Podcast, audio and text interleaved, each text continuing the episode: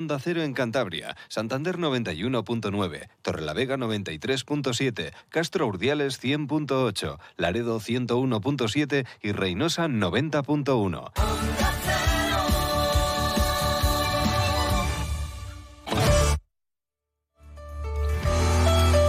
Cantabria en la Onda. Deportes con Fran Diez. Onda Cero.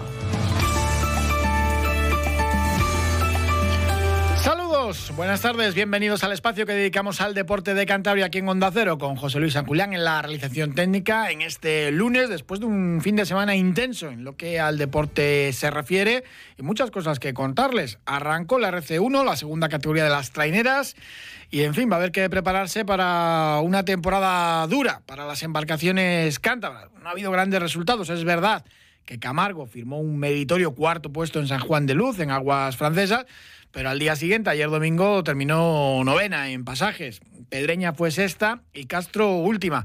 Los transmeranos habían sido octavos en Francia y los castreños ya penúltimos. Castro, como les digo, es última ya de la general, Camargo séptima y Pedreña octava. Es verdad que Pedreña ya sabíamos, habíamos hablado con su entrenador, que iban a tardar un poquito más en alcanzar su mejor forma, que ha habido lesiones, que no habían podido contar con su bancada, entre comillas, titular. Pero va a ser una temporada difícil, incluso Camargo, que había empezado muy bien, ganando aquí en Cantabria la bandera Sotileza y la bandera Van Sander, pues sí es verdad que el sábado estuvo muy bien, pero el domingo pues le pesó demasiado eso charlábamos también con su presidente en la previa del arranque de la RC y nos decía pues el mérito que tiene, ¿no? Con un equipo muy joven, tirando de, gente de, la casa, y es lo que hay. Sin dinero, el remo y las traineras cántabras, pues evidentemente no pueden competir con sus vecinos del País Vasco. Saludamos a Miguel Navarro, a Carto, uno de los remeros de Pedreña. Miguel, ¿qué tal? Buenas tardes. Hola, muy buenas tardes, ¿qué tal? Arranque de la RC1, pues, eh, pues complicada. Hombre, Pedreña, yo creo que ibais mentalizados con que ibais a empezar un poquito por debajo, aunque el objetivo sigue siendo estar en la tanda de honor esta campaña, ¿no? Sí, está claro que mm, venimos de, mantener la plantilla prácticamente eh, muy parecida a la del año pasado, excepto tres bajas y y bueno, sabíamos que el inicio tampoco, tampoco son dos regatas que, nos iban a nuestro favor y el sábado en concreto hubo un incidente en nuestra tanda que, que obligó a, repetir la salida después de, llevar tres minutos en, en boga, cosa que, que nos perjudicó notablemente y, y ayer lo hemos hecho un poquito mejor, poco a poco. Es verdad que, pues bueno, por diversos factores, pues, eh, pues se espera más de vosotros en cuanto pasen las, las regatas, ¿no? Es, normal, ya ha habido pues diferentes lesiones, eh, pero claro, como estamos acostumbrados a que Pedreña, por ejemplo, pues claro, ganase en los últimos años la Sotileza o la Van Sander, pues, pues, eh, pues que saltasen un poco las luces de alarma, entre comillas. Sí, bueno, es que a nadie le gusta perder y después de, de llevar tantos años dominando aquí en Cantabria, el hecho de que, de que no hayamos ganado las dos primeras regatas, pues es normal que se creen alarmas. Pero, pero bueno, por otro lado también es positivo que, que haya rivalidad en Cantabria y que, y que haya más competitividad para eh, todos. Vaya. Pedreña ha estado ahí rozando el ascenso y varias temporadas. Ha habido cambio de entrenador. Eh, es como un nuevo ciclo, ¿no? Que siempre cuesta también este tipo de, de pues porque hay porque hay cambios es normal que haya que adaptarse, ¿no? Sí, cuesta y también tenemos que ser conscientes que, el año pasado, por diversas circunstancias, fue, fue un año excepcional. Entonces, es muy difícil eh, repetir eh, los resultados del año pasado, cosa que, vamos a intentar hasta, hasta el final, sin ninguna duda. Pero, pero hay que ser conscientes de la realidad y pelear, pelear cada fin de semana. Hombre, ya ayer domingo, pues ese sexto puesto da una idea de que sí que podéis estar pues cerquita de, de esa tanda de honor, que es el objetivo, ¿no? Estar por lo menos ahí luchando por, por el ascenso.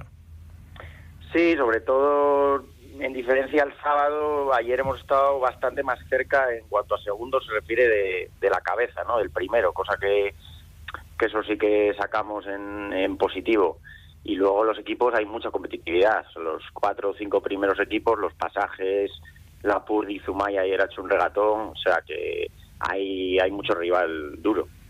Estamos viendo pues cómo a las bancadas cántabras pues, muchas veces les cuesta encontrar remeros, como ha pasado en Castro, y que claro, pues que los rivales cada vez son más potentes, se refuerzan más, hay más dinero, más patrocinios, eh, así es complicado competir.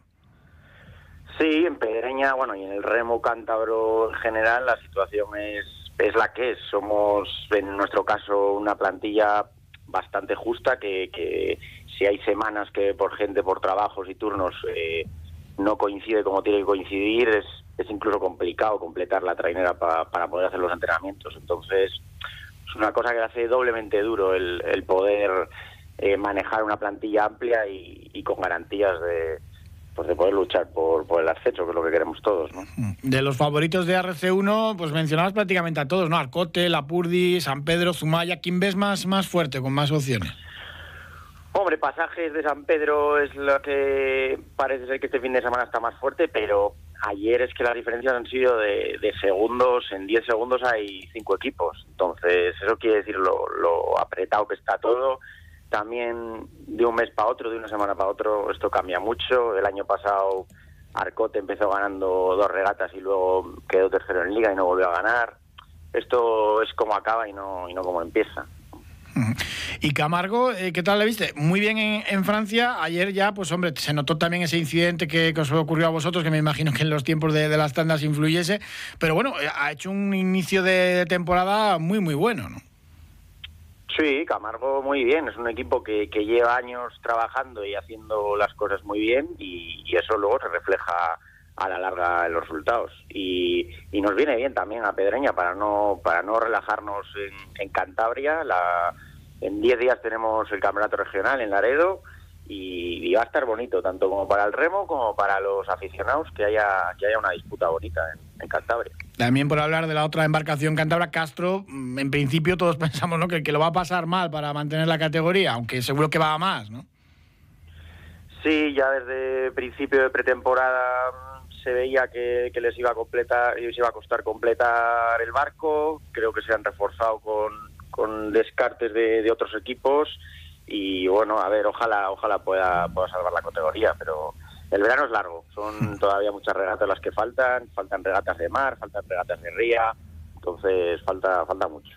Este fin de semana, ¿cómo ves las dos banderas que se disputan en Vizcaya? Ambas, eh, el domingo en, en, Mundaka y el sábado en el Achove.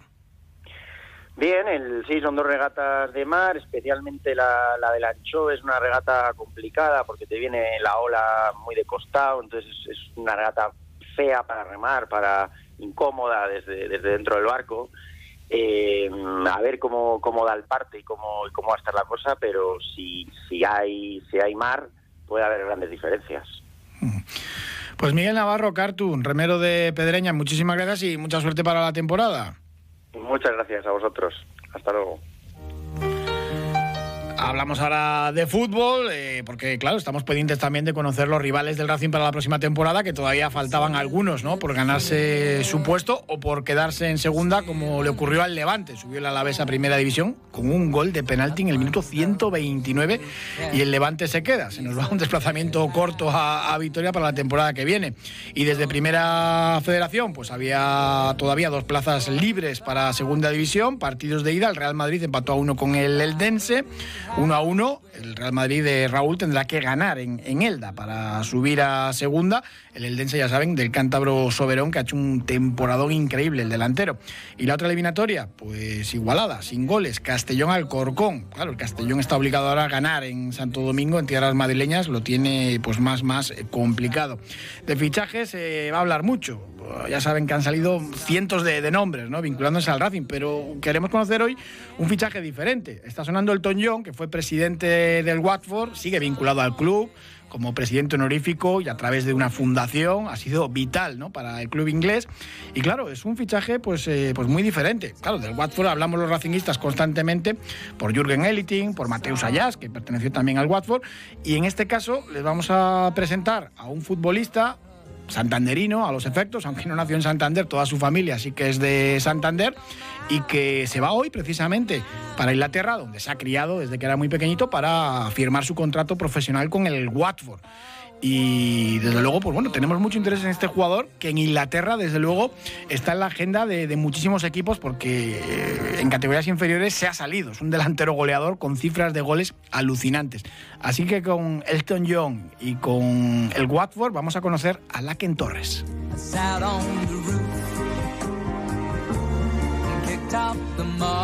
Cualquier aficionado racinguista conoce al Watford, porque claro, nos ha cedido esta temporada Jürgen Eliting, otro de los jugadores eh, racinguistas como Mateus Ayas, el brasileño, perteneció muchos años al Watford y luego ha estado cedido en otros equipos. Y claro, mm, hablamos mucho del Watford a lo largo de la semana, pero lo curioso es que un joven español y además eh, vinculado a Santander, porque su madre es santanderina, va a fichar por el Watford para sus categorías inferiores, para el filial, pero apunta muy, muy alto. Laken Torres, ¿qué tal? Buenas tardes. Buenas tardes. ¿Te vas a ir hoy mismo a Inglaterra a ya formalizar tu contrato con el Watford? Sí, hoy, pues hoy me vuelvo de Santander a, a Watford y sí, eso, pues a ver qué, qué día ficho el contrato. En realidad, bueno, ya llevas unos cuantos meses trabajando con, con, el equipo londinense y has jugado ya pues con su, con su equipo sub-23, creo. En fin, ya has estado probando allí bastantes, bastantes partidos y bastantes entrenamientos, ¿no? Sí, eh, fui de prueba el, en enero y de ahí me, me dijeron que, que, me iban a ofrecer contrato y ahora estoy esperando a que, a que me digan el día para fichar. Es un contrato profesional y en principio, pues bueno, vas a estar en el equipo sub-18 porque eres muy jovencito. Bueno, es, contrato profesional, pero ahora como ya tengo 18 y en enero cumplo, cumplo 19, pues, pues subo a los sub-21, que, que es uno menos que el primer equipo. Y ahí es cuando jugamos con, contra, contra los otros chavales de, de mi edad o de que tienen 20 o por ahí y también bajan los jugadores del primer equipo que no juegan mucho a, jugar ahí con nosotros también. Sí, es como nuestro filial aquí de, del Racing sería el Rayo Cantabria, estás ahí en ese, en ese equipo, ¿no? Sí, sí, sí, es. El sueño sería que te suban a entrenar o a hacer la pretemporada claro. con el primer equipo, sí, ¿no? el sueño para, para que pueda jugar hasta un poquito en la Championship y eso, con el primer equipo. El Watford ya no está en Premier, ha quedado ahí media tabla en la segunda categoría inglesa, la Championship, pero bueno, es un equipo con un prestigio tremendo y como decíamos antes, apuesta mucho por fichar eh, a jóvenes talentos que a veces luego cede, que o, que, pues bueno, se quedan allí en el Watford, pero bueno, que es una cantera que siempre eh, se trabaja muy muy bien. Sí, eh, por, por ejemplo, en este año de, de mi equipo han subido como 4 o 5 a jugar con el primer equipo les han subido y han jugado unos minutos ahí en la Championship. Así que uno de mis amigos también ha metido gol con el primer equipo en la Championship y ya está bien. Tu historia es bastante diferente porque enseguida te fuiste, bueno, primero en España, has vivido en varios sitios, tu madre de Santander, sueles venir aquí en, verano, como, podemos comprobar que estás ahora mismo aquí, eh, pero te fuiste muy jovencito a, Inglaterra, ¿no? Con, con 6, 7 años ya estabas allí. Sí, me nací en Denia eh, con, y con 6, 7 años me moví a, a Manchester, en Inglaterra, con mi madre para, para nuevos sitios y cosas así empezaste a jugar al fútbol eh, muy jovencito y has pasado por varios equipos. Claro, el sistema de, del fútbol base inglés es totalmente diferente al que tenemos en España. Sí, es muy diferente. O sea, cuando, cuando era más joven, jugué en el, en el Astur, en Oviedo, y de ahí, pues comparado al fútbol inglés, es muy, muy diferente. Okay. Bueno, y es más un sistema de, de academias. Eh, aquí prácticamente enseguida acabas pues, eh, en segunda B o lo que era la, la, primera federación y se mezclan muchas veces los filiales con, con los equipos profesionales. Allí eso no ocurre. No, no, allí es, es el sistema allí de fútbol es muy diferente en España, con, con España. Así que hace, lo hacen todo diferente y todo eso aunque tienes 18 años, juegas de delantero, aunque has jugado un poco de todo, ¿no? Claro, por altura te pusieron al principio eh, de portero, ¿no? Pero has sí. pasado por todos los puestos. Sí, cuando hace unos años, pues cuando me fui a Inglaterra, decidí ponerme de portero y lo hice muy bien. Iba a ir a, con pruebas a academias en Inglaterra, pero decidí no jugar de portero, como no es algo que me, que me gusta y prefería jugar delantero y de ahí pues metí goles y ahora estoy ahí. Y precisamente este contrato profesional con el Watford surge porque la temporada eh, 21-22 en tu equipo, el, el, Chesterfield, la Academia del Chesterfield, eh, te sales, marcas 51 goles eh, con los diferentes equipos, porque participas con el Sub-17, con la, la Copa con el Sub-19, prácticamente gol por partido y claro, te apuntan todas las agendas de, de los clubes ingleses, eh, te tienen ya localizado por esa temporada increíble, ¿no? Sí, esa temporada pues me salí, metí 51 goles y todos los partidos estaban metiendo goles. Mi equipo, casi todos los partidos sabían que iba a meter y, y, y ganamos todo. Y de ahí pues te llama el Watford y también otros equipos, ¿no? Estuviste haciendo pruebas con el Nottingham Forest, de Derby County, enseguida allí te, ya eh, entraste en el radar de, de, los equipos profesionales. Sí, claro, cuando después de meter los 51 goles había o sea, mucha, mucha atención en mí, de diferentes equipos, de agentes de fútbol y de todo. Y fui de prueba a Nottingham Forest, me dijeron que, que vuelva más tiempo, pero como el Watford vino más, más interesados, pues me fui al Watford. ¿Cómo juegas? Eh, eres un delantero, claro, físicamente, pues eres un portento. Has jugado siempre con, con gente más mayor en, tus categorías. ¿Cómo te definirías un poco como delantero? Pues como delantero, pues soy más, o sea, más, o sea, ¿cómo se dice esto? Más físico, o sea, que si me viene el balón, sujeto el balón bien y, juego con los, centrocampistas y todo. No, es, no soy uno de que se queda solo arriba y espera que venga el balón. Soy más que bajo y cojo el balón ahí y de todo. Participas mucho en la creación de, juego para abrir el, el, esférico a tus compañeros. Sí. Y además, pues cuando llegas al área tienes, tienes mucho gol como se vio en el Chesterfield, ¿no? Con esos 51 goles. Sí, pues así, sí soy así. Y esta academia, este club te dio el, trofeo al mejor jugador del año y pues bueno, te ponen por las nubes, eh, no solo en, como deportista, sino también los valores personales ¿no? que demostraste en esa temporada. Me imagino que muy ilusionante. Batiste el récord también de, la historia de, ese club de, goles. Y... Claro, pues estaba muy, muy contento cuando me dieron ese trofeo porque encima ir a la presentación que están todos los jugadores del primer equipo, el Chesterfield ahí por mi primera vez y todo estuvo, estuvo muy bien.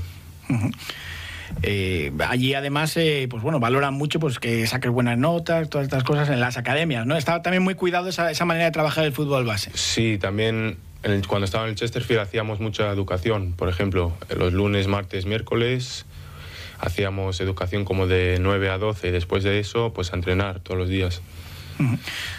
Y ahora cambia un poco todo, ya en el Watford, el miércoles ya empezáis con, una especie de pretemporada, lo típico de pretemporada, de los exámenes eh, médicos y demás. ¿no? Sí, el miércoles ya tengo que volver a Watford porque el siguiente día ya tengo que estar ahí preparado a hacer los tests y todo, los medicales.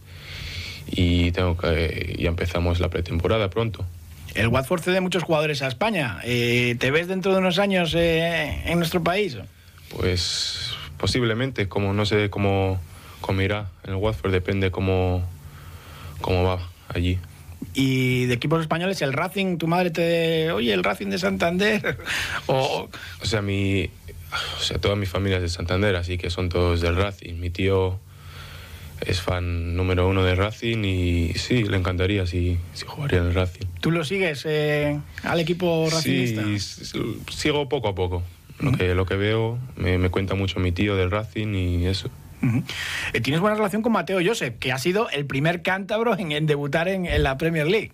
Sí, hablé con Mateo en cuanto le ficharon al Leeds, porque no sabía que era de Santander y de ahí hemos seguido hablando y hablando y hablamos del fútbol y cosas así, de cómo va. ¿Y Santander qué te parece? Llegas en, vacaciones, intentas pasar siempre algunos días, ¿no? Sí, paso algunos días para ver a mi abuela y a mi familia, a todos, y aquí estoy. Mateo Joseph, internacional con Inglaterra sub-20, a ti te puede llamar España, Inglaterra y Nigeria también, ¿no? Sí, me puede, pero yo creo que si juego en internacional jugaré por España, porque eso es lo que, lo que quiero yo y lo que quiere toda mi familia, así que... Es normal. Pues de momento, poquito a poquito, que te vaya muy bien esa pretemporada con el Watford y ojalá que te veamos dentro de poco en, pues bueno, eh, debutando ya en Championship. Ojalá, ojalá. Aunque esto hay que tomárselo con calma y trabajar mucho y, ir poco a poco, ¿no? Sí, pues esperemos que este año pues me, den una oportunidad para jugar en el primer equipo y, y todo, que todo vaya bien. Hay que tener eh, paciencia, que en el fútbol es importante, y sobre todo pues ese, ese trabajo. Apuntas muy alto, eh, porque esa temporada, pues desde luego, pues, eh, ha sido histórica en, Inglaterra, ¿no? Porque nadie marcó tantos goles, ¿no? En esas categorías, o, poquitos jugadores, ¿no? 51 goles es una auténtica barbaridad. Sí, 51 goles es que me salí esa temporada, no sé. Jugué, jugué muy bien todos los partidos y fue todo bien ese, ese año pues que siga, que siga esa buena racha. Laken Torres, muchísimas gracias y muchísima suerte para, esta nueva aventura en el Watford y, que te vaya muy bien el fútbol ya casi casi profesional o, o sin el casi. Muchas gracias.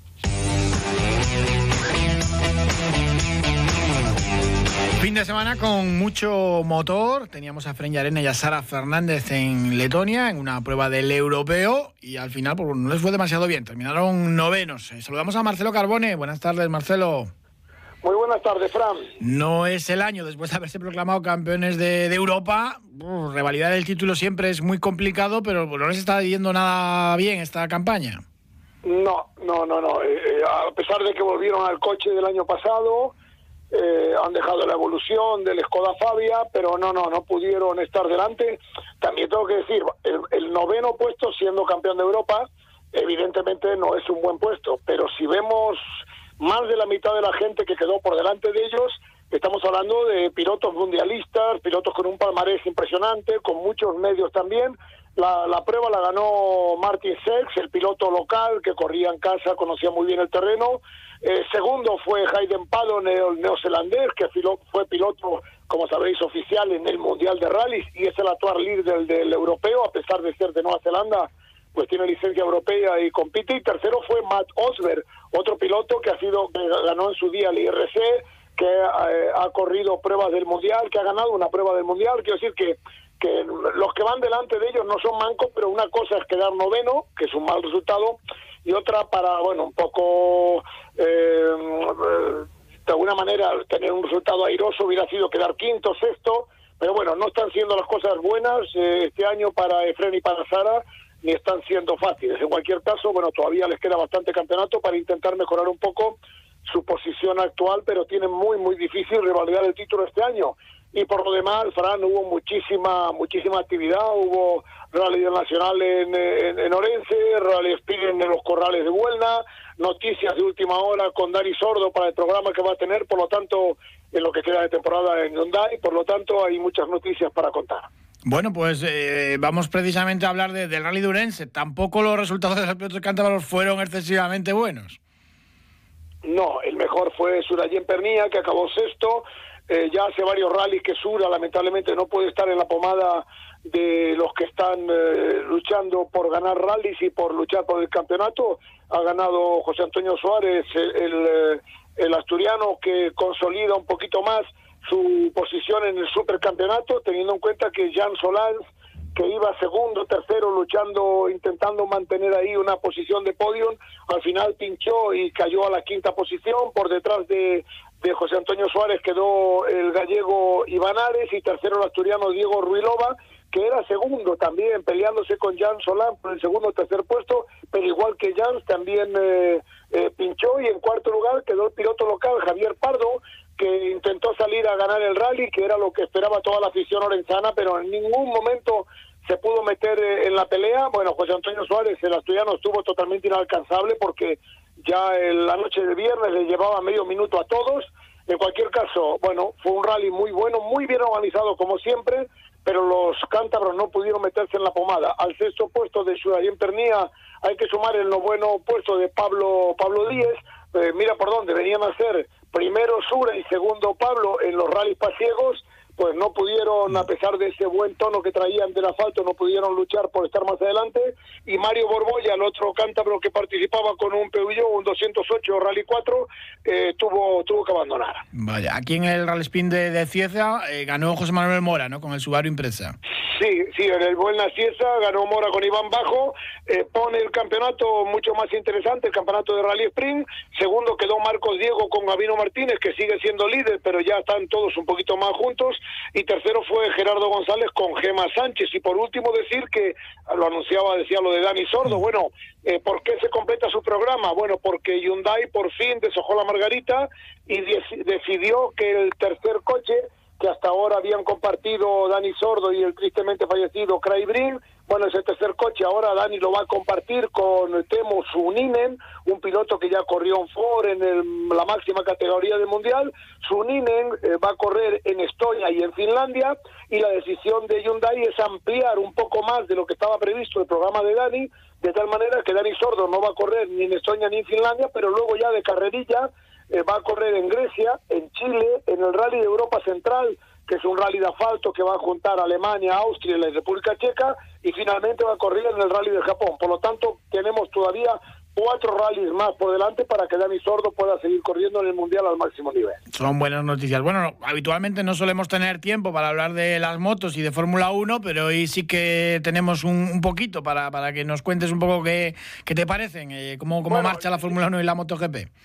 Bueno, ya ves el, fin de semana. Eh, escuché a mi mujer hablar con un abogado esta mañana, no sé si sería por algo del divorcio, porque claro, hubo muchos frentes abiertos y aparte con diferentes horarios, ¿eh? porque claro, las motos fueron al mediodía en Alemania y acababan las motos y en casa, ah, voy, ya acabó, no, que ahora empieza la Fórmula 1 que empezó a las 8 de la tarde. Bueno, eh, lo que fue primero fueron las motos, bueno, sigue siendo un desastre la temporada para el pobre Mar Márquez, y digo pobre porque porque Honda eh, no tiene moto para poder competir, ya eh, hay pilotos como el caso de Márquez, como el caso de Mir, como el caso de Rins, que se caen y se lastiman y no han podido competir, de hecho Mar Márquez se cayó creo que cinco veces en este Gran Premio y entonces ya el domingo como estaba muy tocado y tenía alguna muchos dolores decidió no no competir, eh, sin embargo bueno los españoles una vez superada la decepción de que Marc no pudiera correr, pues fue una alegría doble porque porque Jorge Martín, el madrileño, ganó tanto el sábado la carrera corta como el domingo la carrera larga, de tal manera, bueno, y se la ganó las dos a Peco Bagnaya, que es el actual campeón del mundo, y el actual líder, de tal manera que con esas dos victorias Jorge Martín, que también corre con una Ducati, eh, una Ducati oficial, eh, aunque está en un equipo satélite, tiene una Ducati igual que de Bañaya, bueno, pues eh, ha recortado la diferencia que tiene, por lo tanto, eh, España aspira a tener campeones en las tres categorías, como digo, Jorge Martínez, el que está más cerca en MotoGP, también Pedro Acosta ganó en Moto 2 y, en, eh, en Moto 3 pues son ya varios los españoles que tienen opciones, aunque todavía, bueno, el campeonato llega a la mitad de temporada, pero están todos muy bien posicionados. Y en la Fórmula 1, bueno, pues el chaval este de 41 años, Fernando Alonso, que tiene una segunda juventud, eh, le echó carreras no a Verstappen, que no se las puede echar nadie porque está vamos, inalcanzable. Verstappen volvió a, a ganar en Canadá, con lo cual iguala la cantidad de victorias de Ayrton Senna, que no es poco, eh, pero sí es cierto que Fernando Alonso hizo una carrera fantástica, eh, salió segundo por una penalización de Hunkelberg y aunque no pudo mantener esa posición porque le superó Hamilton en la salida, luego en carrera eh, Fernando recuperó esa posición y superó a Hamilton, ver en el podio una dos estrellas de la Fórmula 1, bueno, en realidad tres, porque Verstappen ya lo es también, lógicamente, pero ver dos grandes veteranos, más veterano Alonso que, que Hamilton, eh, detrás de un joven inalcanzable como es eh, Verstappen, pues le da una, una segunda juventud al asturiano y aunque no consigue esa victoria número 33, sí la está rozando y no sé qué va a pasar en Austria o en Hungría en las próximas carreras, porque Fernando está muy, muy, muy motivado y se ha demostrado que los primeros resultados favorables de Aston Martin no han sido ni mucho menos casualidad y las mejoras que han traído pues están funcionando y por lo tanto el asturiano no se baja del podio. Seguro que llegará. Marcelo Carbone, muchísimas gracias como siempre por acercarnos la actualidad del motor. Y un abrazo, buenas tardes. Gracias. Boxeo, hemos tenido también notición este fin de semana porque ya tenemos fecha para la nueva pelea de Sergio el Niño García y vuelve a Estados Unidos. Lo hablábamos con él cuando pues, volvía a subirse al ring en Torrelavega. Ya está confirmado ese combate en Las Vegas, 29 de julio, apuntado. Además va a ser ante una de las grandes promesas del boxeo estadounidense, Jesús El Mono Ramos, un púgil muy joven de Arizona que ha ganado sus 20 combates profesionales hasta la fecha, 16 de ellos por KO. Es verdad que va a ser un rival durísimo, pero si Sergio Niño García consigue ganar, ojo que se va a meter en la lucha por, por ser campeón del mundo. Desde luego, es un cara de cruz en su carrera ante Jesús el Mono Ramos, este púgil estadounidense. Espectacular para el 29 de julio además en una velada de altos vuelos, ¿eh? con algunos de los mejores combates ahora mismo del mundo. Es en Las Vegas, con una bolsa también extraordinaria, así que el Sergio Niño García vuelve a Estados Unidos por todo lo alto. Que tuvimos la Semana Internacional de la Vela de Santander, ya finalizó con la última regata, la de cruceros, diferentes clases de, barcos, los cruceros los más grandes y al final victoria para el Yamamay, un club eh, local aquí del Real Club Marítimo de Santander, patrocinado por Javier Gallo, que venció en esa categoría de, cruceros. Y que tuvimos también el desafío de la Dama Roja de, BTT con triunfo del torlaveguense Ismael Esteban, era uno de los favoritos, pero había un nivel tremendo en esta prueba de la Copa de España de BTT. Ariadna Ródenas ganó en categoría femenina y el final del circuito montañés venció el andaluz David González y el cántabro del Gomura, Alain Suárez, se quedó a nada, dos décimas. Venció la última etapa y de la general a nada, dos décimas. Una auténtica lástima, pero ha hecho también un carrerón tremendo en el circuito montañés. Hablaremos, como siempre, del deporte de Cantabria aquí, de lunes a viernes, a partir de las dos y media. Gracias por habernos acompañado. Un saludo.